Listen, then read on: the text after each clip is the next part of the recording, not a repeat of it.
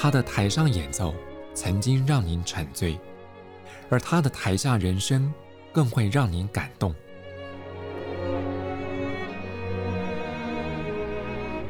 国家交响乐团爱乐实验室 Podcast 名家登场，有生命的音符只为您演出。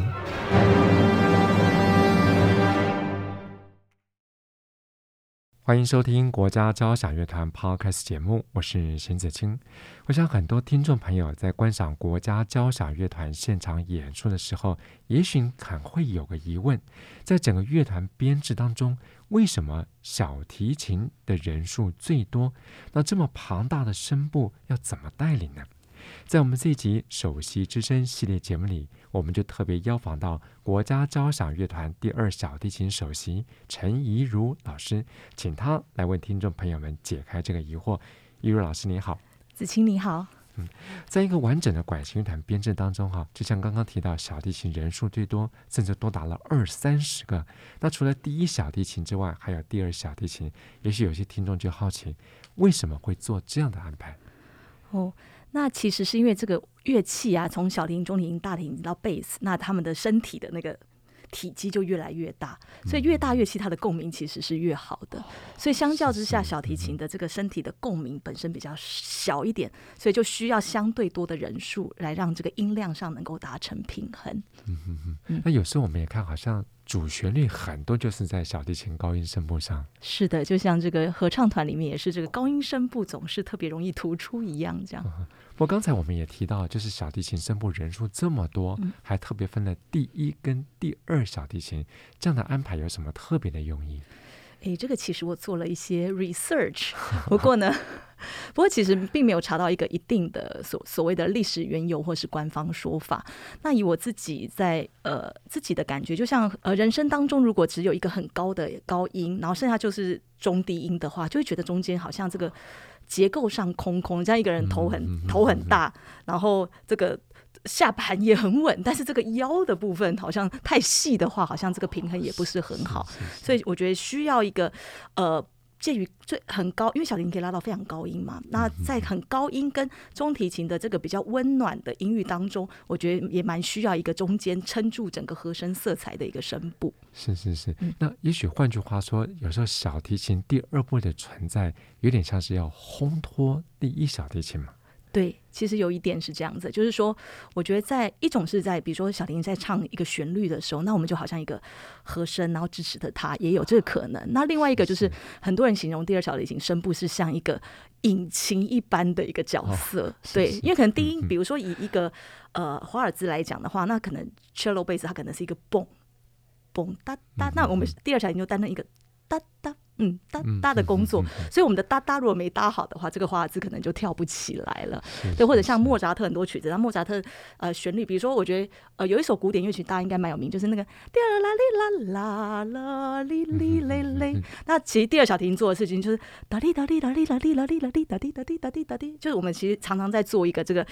推动的这个工作。所以我觉得有时候呃第二小提琴的这个声部在呃在管弦乐团里面其实是一个，我觉得就是。看似不存在，但是绝对不能不存在的声部。的确，的确，这有点像是这个红花也需要绿叶来搭配。对对，没错。嗯嗯嗯。那您在国家交响乐团担任第二小提琴声部的首席，这个职位跟第一小提琴声部的首席有什么不同？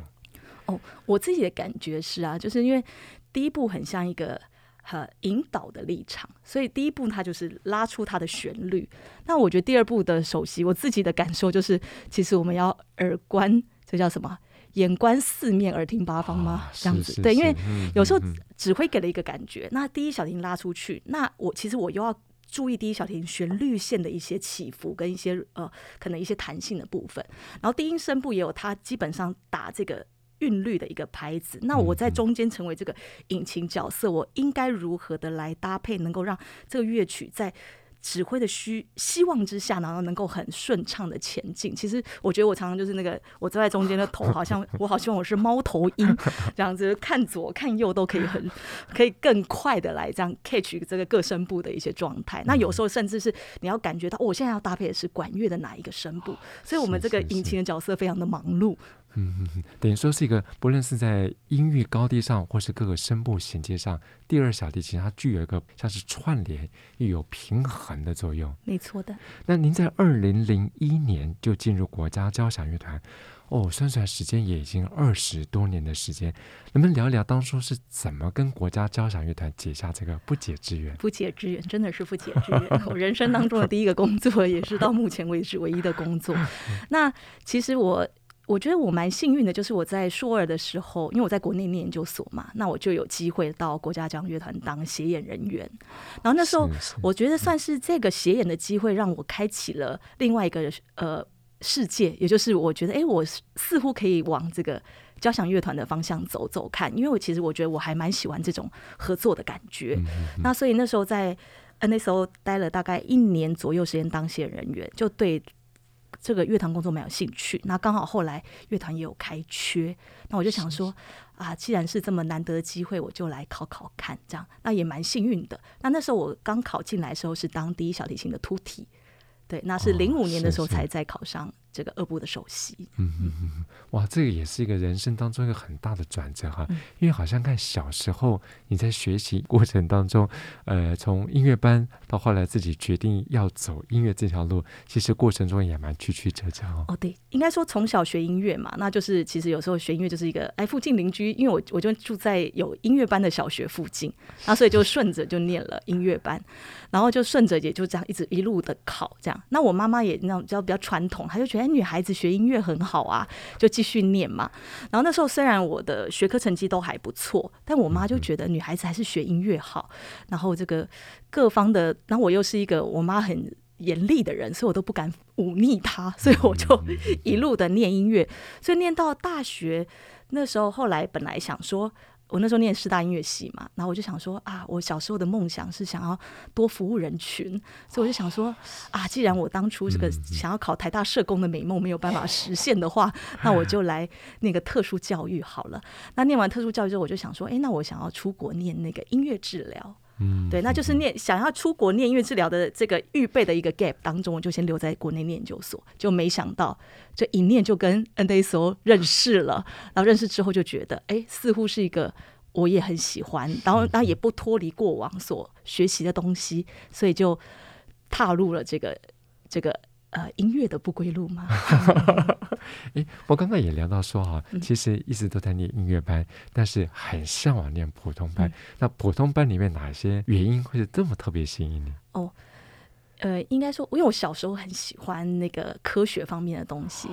所以我小时候是立志当那个巫婆，也就是化学家。那我家里就买那个科学 科学实验箱，然后我每天都在家里做各种的实验。那因为我觉得。可能小时候念音乐班的时候，就是只是一直练琴吧，不像现在的孩子，他们的接触很多元。那我觉得现在以前我们就是真的一直练琴啊，一直练琴的结果就会让我觉得音乐的世界很小、很枯燥。甚至我演奏一个作品的时候，其实我好像也没有去探究过这个作品本身的时代背景，或者是那个国家的风土民情这些东西来去演奏，好像都一直在。呃，拉出一个感觉，一这一个感觉，所以我就觉得这个感觉很薄弱。但是我觉得在学科的领域里面，我觉得不管是科学或者是一些人文艺术之类的，我觉得呃，就说如果你真的去，应该说音乐也是一门艺术。但我过去觉得他在学习过程当中没有带着我做一些所谓的研究。就是去探究它，只是机械性的恋情，所以导致我并不喜欢它。所以我那时候就觉得，哎，念念好像念化学也不错，但是后来念了附中就被归类到第一类组了，所以就不能当科学家了，所以就只能转往这个文组方面。那所以我才说我刚刚就想说，哎，那我是不是有机会那个社工？其实我念社工的时候，我妈也觉得你干嘛念社工啊？这个没钱的这个行业。所以她就说，哎，你要不要考虑这个？考律师啊，或者是什么啊，财经方面的，对，妈妈总是会这样想嘛，对。我从小时候对化学研究这么有兴趣，然后到了长大之后做的是音乐方面的职业工作，一其实一个是非常的理性，一个是非常感性。那你觉得你自己是偏理性偏感性？我以前都一直觉得自己比较理性，但我觉得现在好像找到了一个比较平衡的状态。像我，呃。譬如说，我觉得我就会把我以前喜欢念化学这种比较逻辑思维东西，那比如说现在如果在拉琴上的话，像我。有时候在拉一些乐团片段的时候，那有时候会有还学生请我帮他听一些乐团片段，嗯，那我就会说，哎，你这个风格好像不太正确吼。那我就用同一个旋律，然后就拉。如果是莫扎特的话，这个旋律会变成什么样子？那如果是这个到了布拉姆斯，可能会变成什么样子？然后可能柴可夫斯基这句话，这句应该拉出来是什么？我就用同一个同一个乐句，然后拉不同风格，让他去感受。那我觉得这种思维，我觉得。我觉得当然很，我觉得在乐团职业乐团工作最好的地方，就是因为有各国的音乐家来，然后我觉得得到非常多的刺激，然后在这个过程当中，我就发挥我过去做科学的那种归纳整理的功力呢，就把觉得哎这些吸收到的这些东西都把它整合起来，然后去。感受，所以我觉得我自己每次在拉不同乐派时期的时候，我就会去思考，那我要怎么样真的能够拉出这个乐派的声音，而不是只是哦，因为我喜欢这样拉而就是这样拉而已。这样。那在整个求学过程当中，哈，其实你心里面的真实想法，就像刚刚讲的，其实很想做的是像理工，尤其是化学方面的实验。不过在现实生活当中，你一直是跟音乐都脱离不了关系。对，对，就是好像。因为念书就一直念嘛，那进了职业乐团拉，然后又觉得哎，就是不同的刺激，又让我有很多不同的收获，嗯，所以我就觉得好像做音乐这个东西，好像也在做实验一样。那不管是在乐团当中单纯的交响乐曲的演奏，或者乐团当中也有很多跨界的东西，然后或者是自己生活当中的各种的跟各个领域的结合，我觉得其实都就是。感觉像在做音乐，但是又是做很多元的音乐，其实蛮好玩的。会不会冥冥之中你就是要注定当个职业音乐家？也有这个可能性。不过，听众朋友在舞台上看到的一如老师哈、啊，从他出场就定位，还有带着整个声部在演奏，一般人对你的第一印象就是你的气质相当的优雅，非常的沉稳。但私底下，如果跟一如老师接触之后，发现他其实是一个很爱运动的哦。对呀、啊，我是个以前我同学都说我是音乐系中的体育系。对，像我，比如说我小学这个这个运动，哎，我小学那个还没念，就小一念音乐先修班的时候，我是每节下课都会去那个穿堂跳跳绳，跳十分钟的人这样子。然后，然后到国中、高中，我就是几乎反正我每天一定会去打篮球。然后到在高中的时候，我还到高三吧，我就每天都会跑四千公尺这样。对，然后，然后，然后还有什么？哦，大队接力我都跑第一棒嘛。然后又是什么？高中也是班，就是都是那个篮球队的代表。然后到了上大学的时候，那个校队的学姐还问我要不要去参加乙组的篮球校队。然后她说会送球衣，哦、没有植入性广告。对，这样讲起来，你不觉得自己没去念体育系有点点小可惜？诶，但也其实感觉还好，可能我就觉得运动就是。可能我从小其实蛮好动的，嗯，所以我觉得，哎，这个一直动这件事情对我来讲，好像就是是一个我会开心的事情。嗯，哎，我想听众朋友这样听下来哈，你以前小时候想当一个化学家，然后平常最大的兴趣从学生时期到现在很喜欢做运动，但是你从事的工作却是需要一个很内敛沉稳的音乐演奏工作者，这么多重复杂的个性这样集结合起来。你会不会觉得你自己血液里面有一点点叛逆的精神？叛逆，我觉得应该是有。我觉得其实我个性应该蛮叛逆的，但是因为我的，我刚刚说过，我妈妈很斯巴达嘛，所以就是我，我从小变习惯，就是说我有什么想法的时候，通常我妈妈都是呃，她会按照她的想法告诉我说，你就不要怎么样，你就不要怎么样，或者哦，你这个可以做，你这个不能做，所以。我觉得某个程度来讲，我我还我还蛮能够被框在一个框框里面去，就是说上有对策，啊，上有政策，下有对策，就是我生活的一大准则了。所以妈妈的框框下，我会去做各式各样的这种尝试，这样子对。所以我觉得有时候在职业乐团里面，我觉得这也造就了我一个。某一种特质，因为其他 second violin 的话，其实它有一个，大家一定在乐团里面有指挥给的一个框框，就是音乐的想要走的框框。然后我的音乐的性格的表现，我又必须在很多主旋律的引导下去去去调整。但是这个调整反而我觉得，因为从小这个家庭环境的关系，我觉得好像似乎对我来讲反而变得比较不困难，因为就可能这个关系，所以我也变得，比如说比较会看颜色，然后我很容易可以愿意去调整，然后说或者有时候觉得有一点快要生气的时候，但是因为我有从小就被管得很好的关系，所以其实我也不太容易去发火。然后就会比较好的去尝试的去沟通出一个比较好的结果，这样。嗯，我想现在收听我们这个节目的听众朋友里面有很多，也许是年轻的爸爸妈妈，也像一路老师的父母亲一样，过去对自己家里面的小孩子有所期待。但也许有些是现在正在音乐的求学过程当中的年轻孩子们，我想听到你的实际的例子，可能多多少少这些听众们可能有些启发或是启示。那如果以你这样的成长历程的话，你对于一些现在正在学习音乐的年轻学子们，你有什么建议？呃，我其实会蛮鼓励大家，除了音乐本身的话，还是可以做一些更多元的接触。哎，因为因为音乐，我觉得我记得我以前研究所上课的时候，有一个老师就问我们说：“哎，你们觉得音乐会分几个层次来讨论？这样几个层面？”那那时候我们其实蛮直直觉，就是觉得我们就是分技术跟音乐性，因为我们从小的概念就是这样。那后来这个这个老师，因为他是在美国念音乐教育的，然后他就跟我们说，其实在美国的音乐教育的概念当中，音乐其实要分三个三三个面向。那一个是很基础的，就是很机械化的所谓的技术；那在第二层是所谓的技巧，就是所谓的 technique，到最后才是所谓的音乐的感受。那后来我们就问老师说，那怎么样去细分这个东西？他就说，哎，那技术面就是像我们从小老师会告诉我们，比如说我拉小提琴，那可能我的音准度、我的干净度、我的抖音可以有多少种变化，我的我的右手的运功各种弓速，我们能还有跳功各种技这种很基础的技术，我能不能掌控得很好？但是他说，第二层就是所谓的 technique 的话，就是说，那我对这个音乐有一个我基本的感觉感受。那在这个感受之下，我要用我所有的我刚刚讲的音准，还有我各种操控的技术，这个最基本的这个机械化的技术，来达成我想要达成的这个音乐。比如说，哦，我一个乐句要这样唱，所以我打算我抖音要怎么用，我的公司要怎么样，我的力度要怎么加。啊，我在悬弓在悬上位置，我要怎么这样去移动这些东西？我去用我这些技术面把这个东西架构出来，去演奏一个我想要的音乐。那我们就问老师说：“老师，这样听起来很完美了耶，这两层已经是个，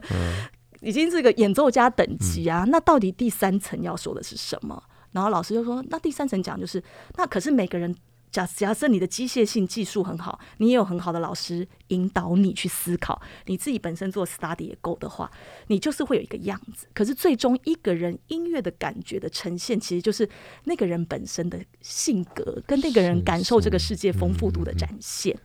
那所以他就说，所以这个东西是，那我们来说，老师这个我们很有兴趣，请告诉我们怎么学。那老师说，其实这个就是没有办法教的。因为，因为对一个人的他的个性的养成，除了家庭教育、社会环境之外，剩下就是看个人有多么的努力去感觉这个世界嘛。所以就，所以我其实才会说很鼓励现在年轻学子，因为其实。我们看到很多孩子在年轻的时候，其实就是很注重在我们刚刚说的，可能甚至是最底层的那个地方啊，我的音准、干净度、我的各种控制好不好？然后在处理乐句的时候，甚至有些老师会很鼓励孩子有想法，那有些老师会直接告诉孩子要怎么做。可是，但是在这些怎么做的同时，你第一个你要先去多涉猎，你可不可以有自己的想法？那再来就是，只是音乐就可以造就自己。个性的更完备吗？或者感受性更丰富吗？嗯、那其实艺术也不只是只有音乐，还有很多。那这个世界的存在也不是只有艺术而已。所以，如果能够更多的去涉猎这些东西，我觉得虽然或许你可能练琴时间会少一点，但是我觉得那个在你的你所展现出来的。属于你个人的音乐特质的这个部分，我觉得那是一个无形当中很大的帮助。是是是，我想刚刚一如老师提到一个很重要的地方，就是在音乐之外要多多摄取。关键这一点，我想大家最熟悉就是华裔大提琴家马友友，啊、他念历史，也是念考古人类学系。嗯、当初就有人问他说：“你去修这些干嘛？你不是个职业演奏家吗？”但他说：“去念历史，念考古人类，我可以发现五线谱上没有的东西，那个可以帮助他做了很多元化。”好的发展，我想从马友友这一点，再呼应到刚刚一如老师说的，多去涉猎，多去观察，这个对一个年轻学子的音乐基础培养也是蛮重要的。对，不过我们换个角度来看，我们刚刚也提到说，有些爸爸妈妈，也许 呃像一如老师的母亲一样，从小你就是给我学音乐，但是有些孩子们如果不是这样的想法的话，那你对这些爸爸妈妈有什么建议呢？对这些爸爸妈妈吗？对，那我觉得对父母来讲的话，我觉得当然父母要更多的去关心孩子们到底想要什么。那如果觉得哎，其实自己的孩子有这个潜质，还是不希望他放弃的话，我觉得或许就是说，更多的跟孩子沟通，或者是在时间的比例上也可以做一些些的调整。因为我觉得，的确，如果我今天我今天能走到这里，我其实曾经跟我妈说过，我非常恨你让我学音乐，你一直让我走在音乐这条路上。然后，可是我现在回过头来，是我觉得其实是很多的感谢，因为要不是我妈这一路的坚持，其实我不可能走到现在嘛。所以有时候人生的路真的很难讲。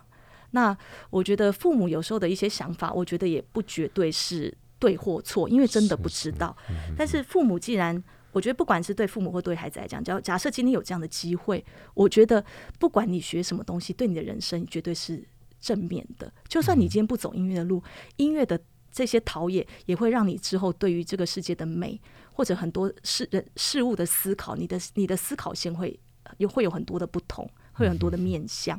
所以我觉得父母有时候就是不用过于执着的说你一定要怎么样，但是我觉得就是多跟孩子沟通是很重要的。那我觉得孩子本身也是，就是我觉得现在至少大部分的父母不像我们过去年代的爸妈是比较这个管理式的，现在都很呃很擅长跟孩子们多沟通嘛，所以我觉得孩子们也应该要更多的去表达自己的呃喜欢与否，但是我觉得。同时，也是有时候，我觉得孩子们也是要听听父母，呃，说些什么，然后不要只是一昧的觉得我不要而不要，而是仔细的去，就是一起去分析，一起去沟通，我觉得应该会找出更好的答案。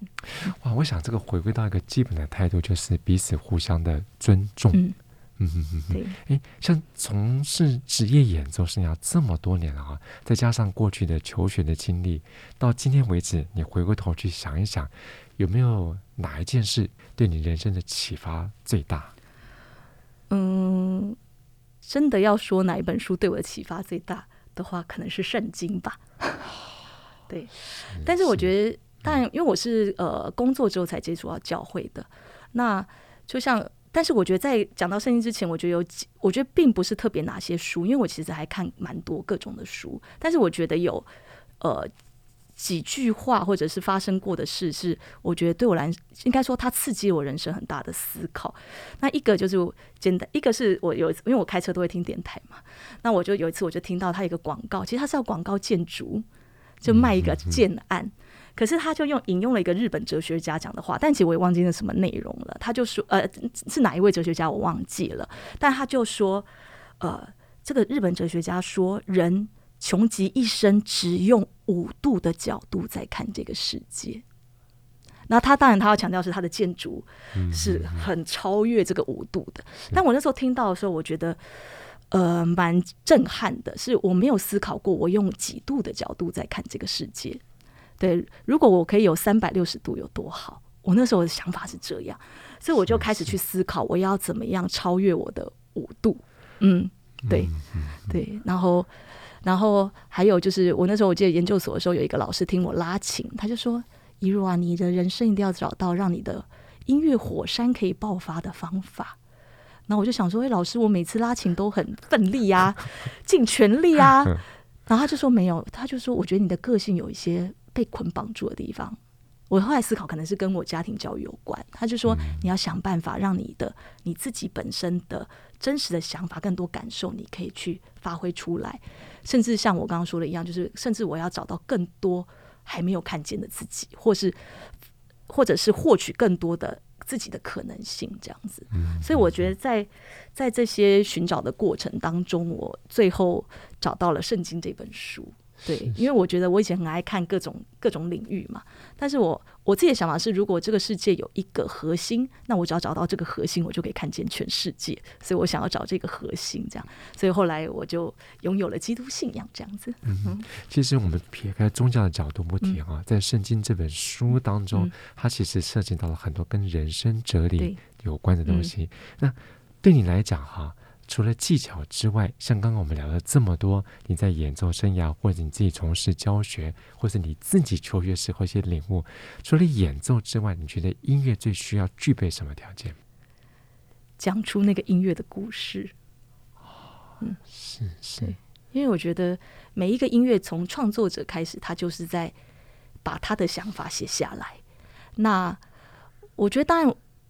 所以。所以，所以我们就是一般，就像演奏巴哈，也大家也会有两派嘛。基本上分两大派，一个是我要拉出巴哈那个年代的声音，巴哈的想法。那你就有一派就会说，没有，我们要拉出我们自己觉得的巴哈。但是我觉得，不管是哪一种，其实大家都是想要讲出属于这个作品的故事。这样、那所以我自己也会觉得，就是说我在演奏音乐的时候，当然一些基本的技巧是一个基本嘛，就是让大家可以去比较完整的去感受这首曲子。但是这首曲子本身，我到底要讲述的是这个乐曲本身作曲家想要写出来的故事，或者他想要传达的画面感，还是我想要讲出这个故事，这个曲子跟我我为什么选择演奏这首曲子，我跟他之间的共鸣。对，或者我要带着不同的角度去诠释这首作品，所以我都希望能够让这个听者能够感受得到这样子。嗯，哎，其实讲起来哈、啊，这个创作、演奏跟欣赏都是一种参与创作的过程。对，那其实这些都是很主观的意识。很多人对于音乐的喜好或者演奏也是见仁见智。也许我们在欣赏音乐或演奏音乐或看一首作品的时候，也许真的要带着三百六十度的角度来重新阅读这些音乐或是音乐背后的故事，甚至演奏家的一些生平经历。我想这些了解了弦外之音，再来欣赏音乐，会得到更大的乐趣。没错。嗯嗯。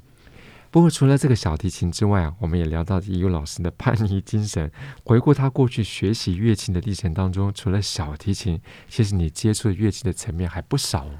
哦，对，除了音乐班必备的钢琴之外，还有这个所谓的国乐器，我修二胡之外，我还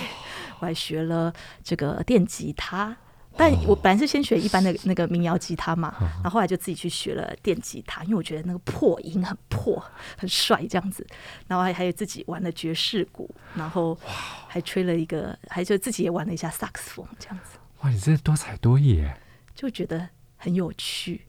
对，就觉得各种风格多接触的话还蛮好玩的。哎，从古典小提琴跨界到这个电吉他、爵士鼓，其实是个很大的跳跃。如果是爵士鼓的话，我个人是因为我我有一点节奏控，因为我小时候练钢琴的时候，我的钢琴老师就教我那个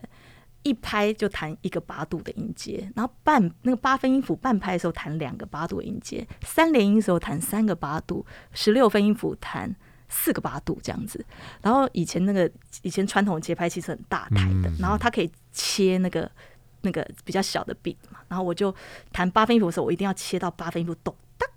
然后切到弹到我在弹三连的时候，我一定要切到咚哒哒咚哒哒。啊，切到十六分音符的时候，我一定会再切回八分音符，咚哒咚哒来来对我的咚哒哒哒哒哒哒哒，这样我一定要这样对。所以我就是一个完全的节奏控，这样。所以我那时候我自己爵士鼓算我自学，我就是买了鼓谱。然后就当然我就用教会的鼓在那边玩嘛，然后我因为我觉得那个爵士鼓就是有很多，如果练的时候它有很多很细碎的一些小拍，然后还有那个手脚的协调，我觉得非常适合我这个节奏控这样，所以我就学了这个 这个爵士鼓。那电吉他的话是因为那个，因为我觉得那个电吉他在，我觉得是不是有一点可以释放我的叛逆魂，就是他那个。开破音，或者是那种很即兴的东西，我觉得就是那种好像可以有一个天马行空。因为平常看惯了这个固定的乐谱，真的有时候很想来一个不一样的，就会觉得这样玩一下好像好像蛮好玩的这样子。而且学电吉他增添了我一个小提琴的技能。哦，因为那个电吉那个吉他不是那个，我们不是要按封闭和弦才能够移调嘛，然后就转调。然后以前我按那个小提琴的五度音的时候，都力气会比较不够，那个手指力气。后来学了那个吉他封闭，因为就是封一直要封六条弦，有点封不起来嘛。然后很认真很认真，后来那个拉小提琴五度音变得容易很多。哇，那个指距都打开了，对对，对，就整个力气很足，那个两条弦不算什么，这样。哇，这样子多方面接触音乐，其实对你现在的职业演奏生涯也是有正面的效益哈。对。在这期节目当中，我们特别邀访到国家交响乐团第二小提琴声部首席陈怡如老师。我想不只让听众朋友了解到小提琴第二声部的重要性，同时我们也从些日常生活还有求学的经验，更让您认识了陈怡如这位演奏家。那或许下回您到现场观赏国家交响乐团演出的时候，您不妨多留意由陈怡如老师所率领的第二小提琴的演奏。在这期节目当中，我们所选播的音乐也是由国家交响乐团荣誉指挥吕绍嘉率领国家交响乐团演奏的法国作曲家拉威尔他的圆舞曲。我们再次谢谢一如老师跟我们分享您的音乐学习。谢谢子清。国家交响乐团 Podcast 节目，我们再会。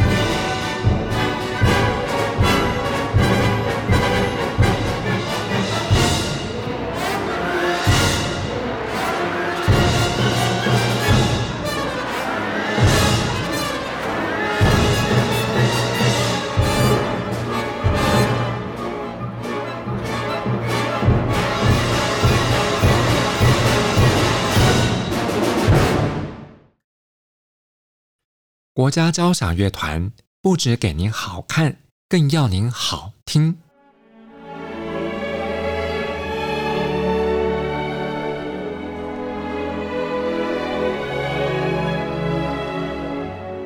国家交响乐团独家精彩实况，原创 Podcast 节目，舒缓音乐，友善贴心，诚意十足。爱乐实验室 App。温馨登场，请上 App Store 或 Google Play 搜寻“爱乐实验室”。